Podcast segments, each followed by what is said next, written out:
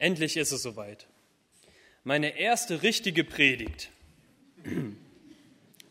naja, okay, ich habe schon öfters gepredigt, ähm, aber immerhin ist dies meine erste Predigt als offiziell und ordentlich ordinierter Pastor unseres Bundes. Und das ist schon eine besondere Gelegenheit. Und deswegen habe ich lange überlegt, was denn so die ersten Worte sein wollen, sollen, die ich an euch richte. Und das Erste, was mir eingefallen ist, ist Danke. Danke, dass ihr uns so toll hier in Herford willkommen geheißen habt. Danke auch für einen ganz, ganz tollen Ordinationsgottesdienst. Und auch danke nochmal an all die, die auch letzte Woche beteiligt waren, aber auch an euch gesamt als Gemeinde. Und Dank eignet sich natürlich immer gut am Anfang einer Predigt. Aber Dank allein, das wäre nur die halbe Miete. Was ist also die Botschaft? Was ist der erste Input, das erste, das ich euch mit auf den Weg geben möchte? Mein Wunsch an euch ist, seid mutiger, seid mutiger. Träumt groß, wagt viel, probiert Neues, lebt und vertraut Jesus Christus. Das ist mein Wunsch. Ich glaube, dass in Herford und vor allen Dingen hier in dieser Gemeinde noch ganz viel Potenzial schlummert, noch viel mehr verrückte Ideen, noch viel mehr Begeisterung für Jesus und das selbst für Ostwestfalen. Aber es braucht Mut, das alles anzugehen. Und deshalb habe ich euch dieses Lied mitgebracht. Denn das Lied und vor allen Dingen das Video ist vor allem eins, herrlich kreativ. Da sieht man Feuerschlucker, da sieht man Männer, die Trompete spielen, das liegt mir besonders nahe natürlich. Da sieht man lustige Instrumente, die keiner kennt und die mir auch keiner erklären kann und einen ganz neuen Tanzstil. Ich mache euch das mal kurz vor. Man stellt sich so schräg hin und dann klopft man so auf den Boden. Ich wollte eigentlich, dass die Jugend das hier vortanzt, aber ich habe keinen Freiwilligen gefunden. Es brauchte Mut, so ein Video zu drehen. Und das Ergebnis, finde ich, ist herrlich inspirierend. Mich begleitet dieses Lied schon einige Monate. Und nicht nur, weil ich es meinen Sohn Simeon immer vorsinge, der inzwischen auch schon mitsingen kann, sondern weil mich dieses Lied begeistert. Denn es steckt so viel in diesem Lied. Es geht um das Reich Gottes. Das Reich Gottes, das ist ein furchtbarer, natürlich von deutschen Theologen ausgedachter Fachbegriff. Aber dennoch ist es ein höchst angesagtes Thema. Die coolen Theologiestudenten mit ihren Hipsterbärten und ihren tätowierten Knöcheln, die reden über nichts anderes. Aber keiner von denen hat es so wunderbar ausgedrückt wie die Bernd Rand Collective, von denen auch das erste Lied heute im Gottesdienst war, was wir gesehen haben. Sie singen in ihrem Lied, Bau dein Königreich hier. Lass die Dunkelheit, also alles Böse, sich fürchten. Setze deine Kirche in Brand vor Begeisterung. Halleluja. Danke. Ändere die Atmosphäre. Lass Aufbruchstimmung herrschen. Bau dein Königreich hier.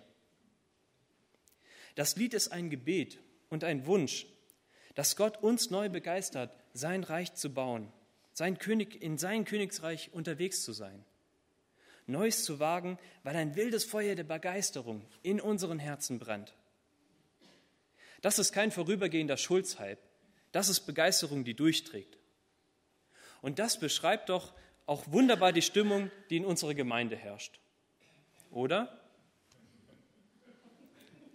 Also keiner würde sich wundern, wenn nächste Woche vor unseren Gemeindetüren statt diesem wunderschönen Brunnen auf einmal ein Feuerschlucker spielen würde. Kein Problem. Oder wenn, wenn Maurice anstatt hier am Schlagzeug mit diesem lustigen Instrument auf einmal hier vorne stehen würde und uns begleiten würde. Kein Problem. Wir Baptisten sind ja dafür bekannt, Neues zu wagen. Aufbruchstimmung ist unsere Bestimmung. Oder? Rand Collective singt es in ihrem Lied. Wir suchen zuerst nach deinem Königreich. Wir hungern und wir dürsten danach. Wir lehnen es ab, unsere Leben zu verschwenden, denn du bist unsere Freude. Ich möchte euch heute Morgen Mut machen, den Mund wässrig machen, euch neu zu begeistern, für die Sache Gottes Neues zu wagen, Verrücktes zu wagen und das Gebet, das in diesem Lied ausgedrückt ist, zu eurem Gebet zu machen. Lasst euch neu von Gott eine Vision, einen Traum für euer Glaubensleben und auch für eure Gemeinde schenken. Verschwendet nicht euer Leben, Verschwendet nicht euer Potenzial, sondern setzt es ein, um Gottes Reich, um seine Gemeinde zu bauen.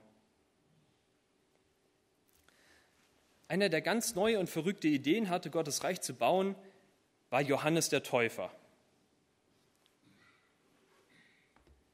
Wir werden uns heute ein, mit ihm beschäftigen. Er war wirklich durch und durch ein verrückter Kerl, ein krasser Dude, würde ein Freund von mir sagen. Aber leider ist Johannes der Täufer nicht so eine Identitätsfigur. Er ist kein kuscheliger Koalabär oder Pandabär. Er trägt lieber einen Kamelhaarmantel. Weiß nicht warum, so gemütlich ist das nicht. Und wenn wir uns schon mit biblischen Figuren identifizieren, dann viel lieber mit den Lieblingsjünger von Jesus, Johannes. Oder manchmal auch, wenn es sein muss, mit den aufbrausenden Petrus. Aber wer will schon, ganz ehrlich, der verrückte, Heuschrecken essende Johannes sein? Ich glaube aber, dass wir die Botschaft des Bibeltextes nur verstehen, wenn wir uns mit diesem Johannes identifizieren und wenn wir seine Fragen zu unseren Fragen machen. Johannes hat viel für Gott gewagt. Er hat eine ganz neue Art der Verkündigung entwickelt. Ich weiß nicht, ob das heute so funktionieren würde, aber die Leute sind ihm scharenweise nachgelaufen, sind scharenweise zu ihm gekommen. Und dann der große Höhepunkt in seiner Karriere, gerade wir Baptisten sollten das verstehen, die Taufe von Jesus Christus, dem Sohn des lebendigen Gottes. Cooler geht es eigentlich nicht. Aber nun, wo wir unseren Bibeltext heute lesen, sitzt er im Gefängnis. Er war einfach zu mutig, er hat zu viel gewagt und leider scheinbar hat er verloren. Lasst uns gemeinsam den Bibeltext lesen. Er steht in Matthäus 11, die Verse 2 bis 6.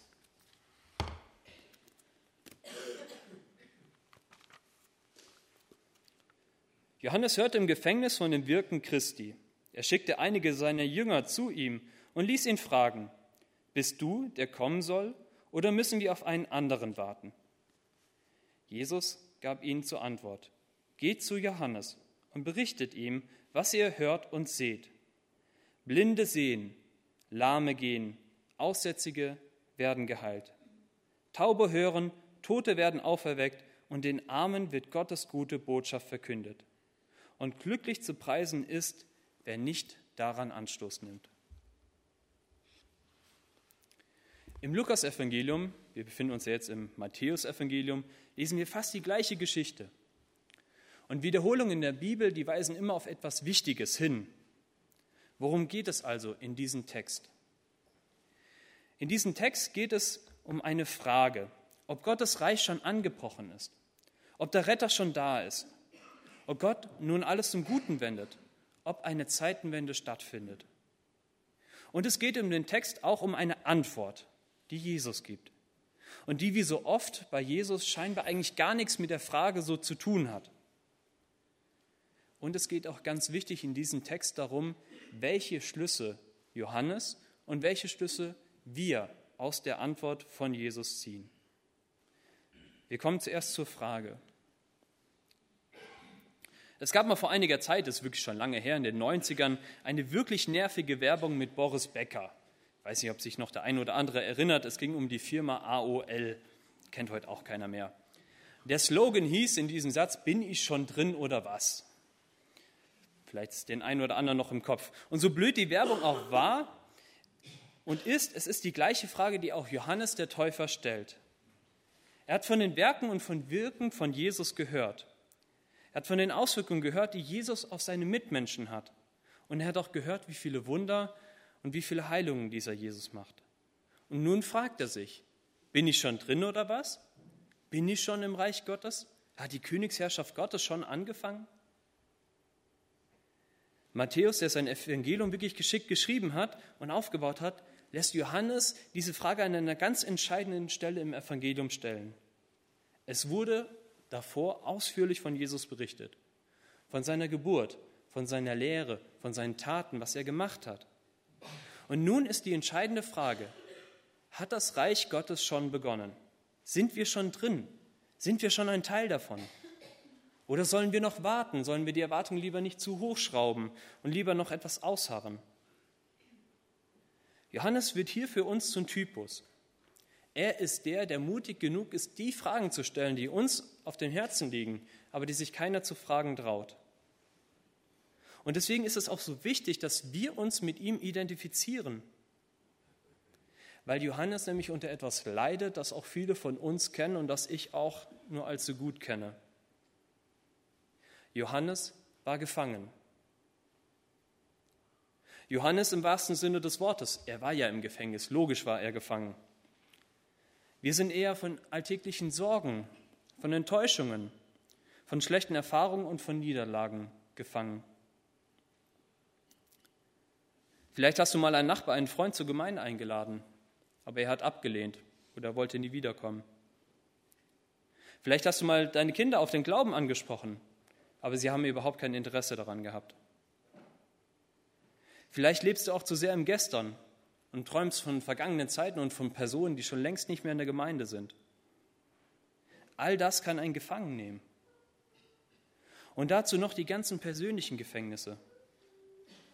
Vielleicht bist du mal voller Vorfreude und Elan ins Glaubensleben gestartet. Du hattest einen tollen Alpha-Kurs, ein tolles Seminar, ein tolles Wochenende.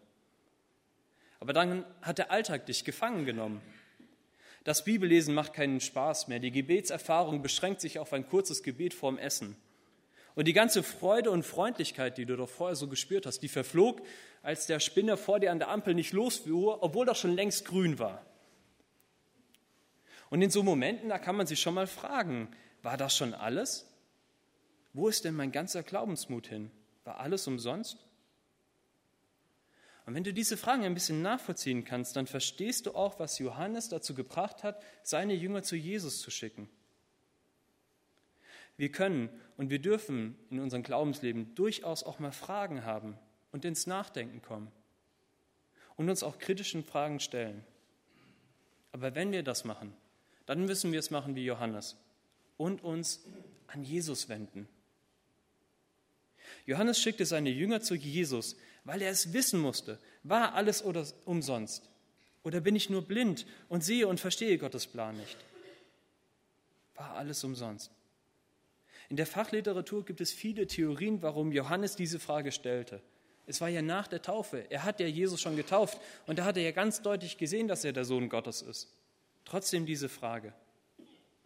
Ich glaube, die Antwort, warum er diese Frage stellt, die ist ganz einfach und die ist ganz menschlich. Johannes zweifelte. Genauso wie Elia damals vor Isabel Angst hat und in die Wüste floh, so flieht er jetzt und verzweifelt. Und darin steckt eine Warnung, aber gleichzeitig auch eine Einladung an uns.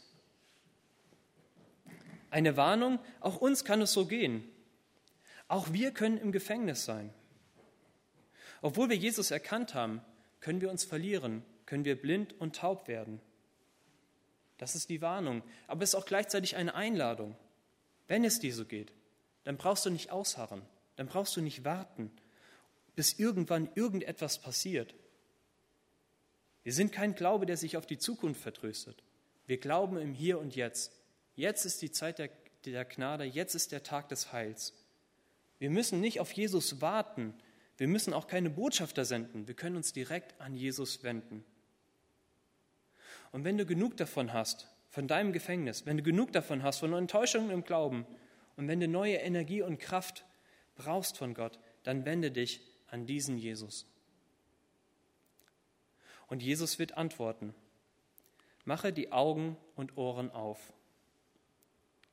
Wir lesen das im Text und schon der erste Satz, den Jesus an die Jünger richtet, hat es in sich. Geht hin und berichtet Johannes, was ihr hört und seht. Hört und seht, das ist kein zufälliger Satz, den Jesus da einfach mal so rausgehauen hat. Das ist eine wichtige Formulierung aus dem Alten Testament. Das Volk im Alten Testament hat sich immer wieder von Gott abgewandt, obwohl er sie so wunderbar umworben hatte, sie so wunderbar versorgt hat. Und die Quittung für ihr Tun, das Gericht, das Urteil, das sie dafür erhalten haben, war, dass sie blind und taub wurden, dass sie Gott nicht mehr sehen konnten, dass sie Gott nicht mehr hören konnten.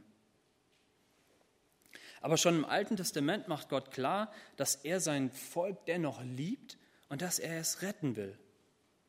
Und wir lesen das beim Propheten Jesaja, 500 Jahre bevor Jesus kam. Da schreibt Jesaja: Dann werden die Augen der Blinden aufgetan und die Ohren der Tauben werden geöffnet. Dann wird der Lahme springen wie ein Hirsch und die Zunge des Stommen wird frohlocken. Dann kommt dieser wunderbare Vers: Denn es werden Wasser in der Wüste hervorbrechen und Ströme im dürren Lande. Jesaja hat das geschrieben 500 Jahre bevor Jesus kam. Eine wirklich wunderbare Prophetie. Und indem Gott die Augen der Blinden aufmacht und die Ohren der Tauben wieder öffnet, zeigt er, seine Rettung ist da. Es ist ein Zeichen dafür, dass es da ist. Und deswegen ist auch die Antwort von Jesus schon so wichtig. Johannes fragt sich, ob Jesus die Rettung ist, auf die sie so sehnsüchtig warten. Und Jesus antwortet, indem er sagt, hört und seht. Und damit nimmt er Bezug zu dem im Alten Testament angekündigten Erlösung, auf die Rettung, auf die das Volk fast 500 Jahre warten musste. Und es erfüllt sich hier vor ihren Augen. Das, was bisher nur wirklich wunderschöne, aber trotzdem theoretische Prophetie war, das wird nun real, das wird anfassbar. Es erfüllt sich vor ihren Augen. Ihre Augen und Ohren sind auf, sie können sehen, Gottes Retter ist da. Und das Wunderbare ist, dass das auch heute für uns gilt. Wenn du dich wie im Gefängnis fühlst, wenn es dunkel um dich ist, dann mach die Augen auf, dann mach die Ohren auf und hör und sieh, Jesus ist da. Und Rettung ist nur ein Gebet entfernt. Und wenn dir der Begriff Reich Gottes zu theoretisch ist, dann schau dir einfach Jesus an. Sein Leben, sein Wirken, seine Lehre, was er getan hat und was er auch noch heute tut. In Jesus wird Gottes Plan konkret, anfassbar und erlebbar. Das ist der erste Teil der Antwort. Der zweite Teil der Antwort von Jesus ist eine wunderbare Aufzählung. Es ist eine Art Zusammenfassung von all dem, was vorher im Matthäusevangelium passiert ist. Da wird gesagt, Blinde sehen, Lahme gehen, Aussätzige werden rein, werden geheilt, Taube können hören, Tote werden auferweckt und den Armseligen wird die gute Botschaft verkündigt. Eine wunderbare Aufzählung. Eigentlich etwas, was man auswendig lernen, kennen muss oder lernen muss. Und wenn einer fragt, was ist Gemeinde überhaupt oder was ist Reich Gottes überhaupt, dann damit antworten. Das ist Reich Gottes. Und selbst wenn nicht alles aus dieser Aufzählung vielleicht in unserer Gemeinde vorkommt, kann es uns dennoch ein Bild, einen Traum von Gemeinde vermitteln, was Gemeinde alles sein kann eine Vision. Das alles ist möglich. Zwei Beispiele aus der, aus der Liste möchte ich eingehen.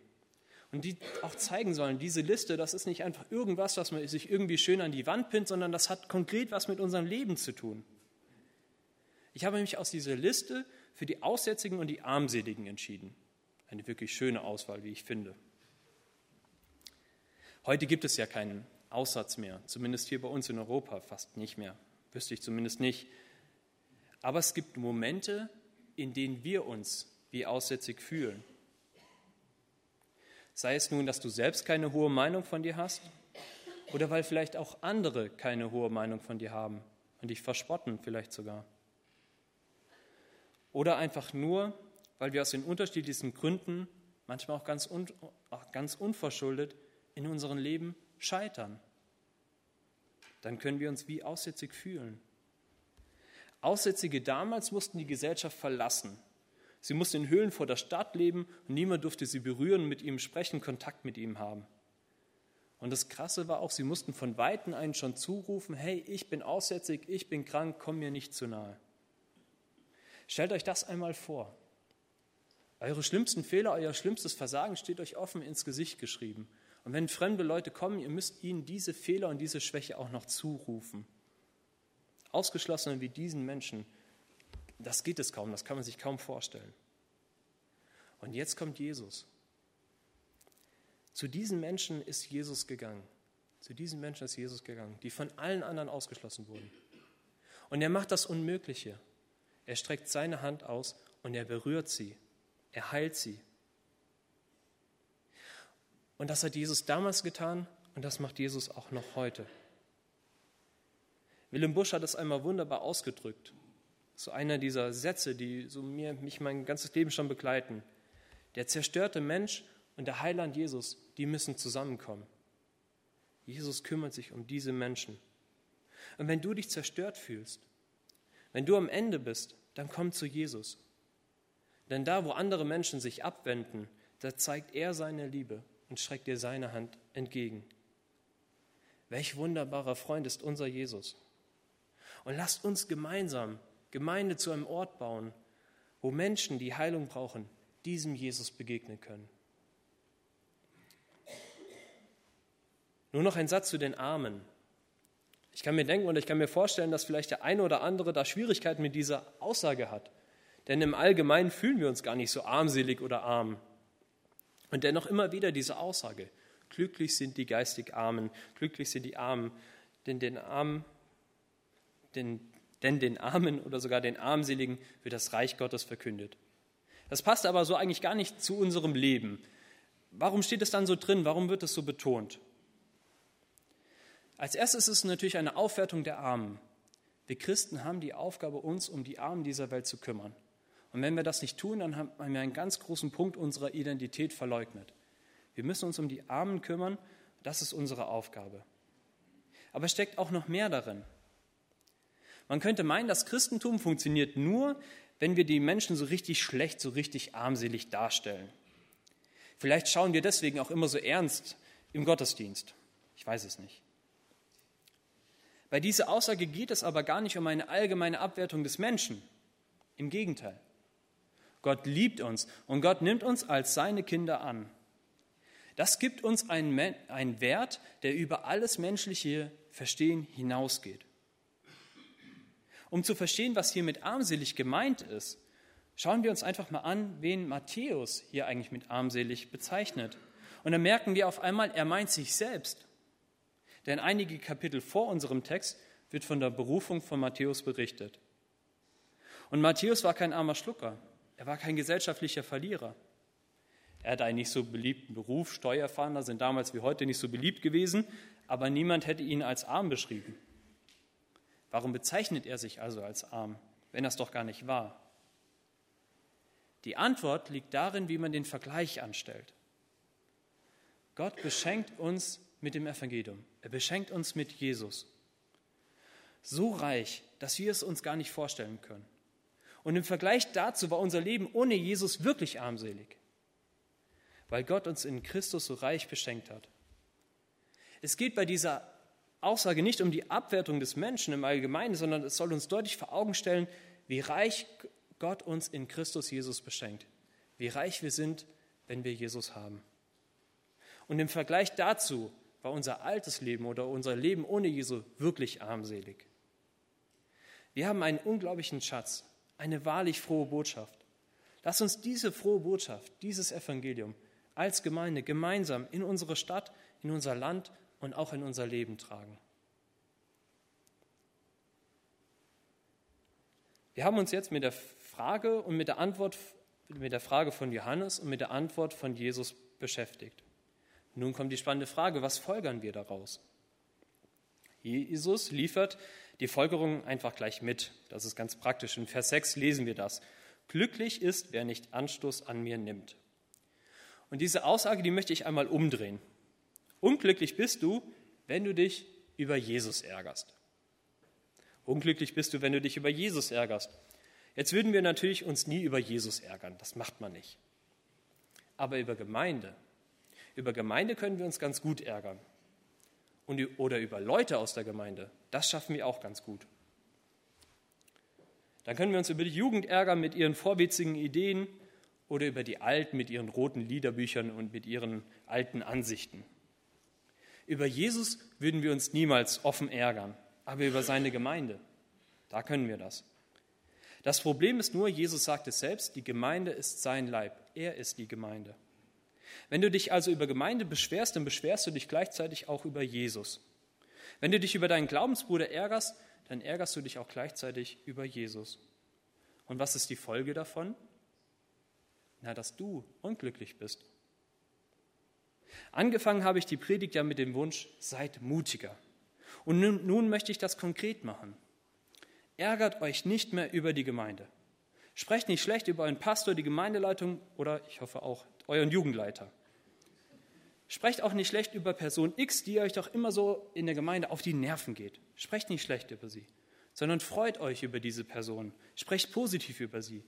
Setzt alles daran, dass es ihnen gut geht, indem ihr ein Gebet für sie eintretet. Und wenn die Jugend dich ärgert, weil sie wieder viel zu laut sind, dann ruft ihnen zu, spielt lauter, ich habe heute meine Hörgeräte vergessen. Und wenn die Alten euch mal wieder mit euren Geschichten auf die Nerven gehen, dann sprecht, hey, das ist ja spannend, lass uns uns hinsetzen, Kaffee trinken und darüber reden oder von mir aus auch Tee. Setzt euer Geld, euer Kraft, euer Engagement ein, um die Gemeinde zum schönsten Ort hier auf Erden zu bauen, zu machen. Denn wenn wir uns immer nur über Gemeinde ärgern, dann ärgern wir uns letztendlich über Christus. Und das führt dazu, dass wir selbst und auch alle anderen unglücklich werden. Seid mutig, neue Dinge auszuprobieren. Ärgert euch nicht darüber, dass die Dinge vielleicht jetzt anders gemacht werden. Seid gemeinsam unterwegs. Sprecht miteinander und nicht übereinander. Und bremst niemanden aus, in dessen Herzen Begeisterung für Christus brennt, sondern gießt noch Öl ins Feuer, indem wir gemeinsam und mutig unterwegs sind. Das ist die erste Folgerung aus diesem Text. Die zweite ist, macht eure Augen auf, macht eure Ohren auf. Wie mache ich denn jetzt die Augen auf? Wie mache ich denn meine Ohren auf? Indem ich zum Beispiel die Liedtexte, die wir verteilt haben, indem ich mir die angucke und indem ich das, was in diesem Lied ausgedrückt ist, zu meinem Gebet mache. Dass Gott mich wieder neu begeistert, dass Gott mir wieder neu eine Vision für Gemeinde und für mein Glaubensleben schenkt. Das ist eine Möglichkeit. Auch können Augen geöffnet werden, indem man Neues wagt. Es gibt einen Satz, der viel zu oft leider in so Gemeinden rumgeistert. Der wird dann formuliert, manchmal nicht so klar, aber dem Sinn nach, es muss etwas passieren, aber es darf sich nichts ändern. Und dass das nicht funktionieren kann, das sollte eigentlich allen klar sein. Neues Wagen heißt dabei aber nicht das Alte nicht wertschätzen. Im Gegenteil, neues Wagen, das tat auch Jesus. Und das taten auch unsere baptistischen Väter. Die waren total verrückt mutig und fröhlich Neues wagen, weil Gott uns erneuert, weil Gott uns dazu bereit macht, weil er uns die Augen öffnen will und kann. Rand Collective singt es in ihrem Lied, wir wollen nicht unser Leben verschwenden, denn wir sind deine Kirche. Wir sind die Hoffnung für diese Welt. Hoffnung für diese Welt, das klingt so toll, das ist etwas, was mich begeistert. Und das sind wir wirklich, wenn wir Jesus nachfolgen wenn wir Teil seines Königreiches sind, wenn wir aktiv mitgestalten, mitarbeiten und mitbeten. Zum Schluss noch ein letztes Zitat aus dem Lied. Da heißt es, No force of hell can stop your beauty changing heart. Keine Kraft der Hölle kann uns stoppen, deine Schönheit verändert unser Herz. Das ist ein ganz, ganz toller Satz und ein letzter Wunsch.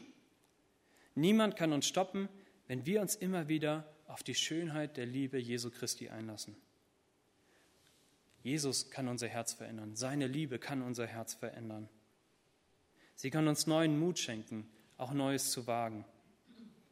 Lasst uns gemeinsam Reich Gottes bauen. Lasst uns gemeinsam unterwegs sein, auch verrücktes Neues wagen, weil wir wissen, seine Liebe trägt uns. Amen.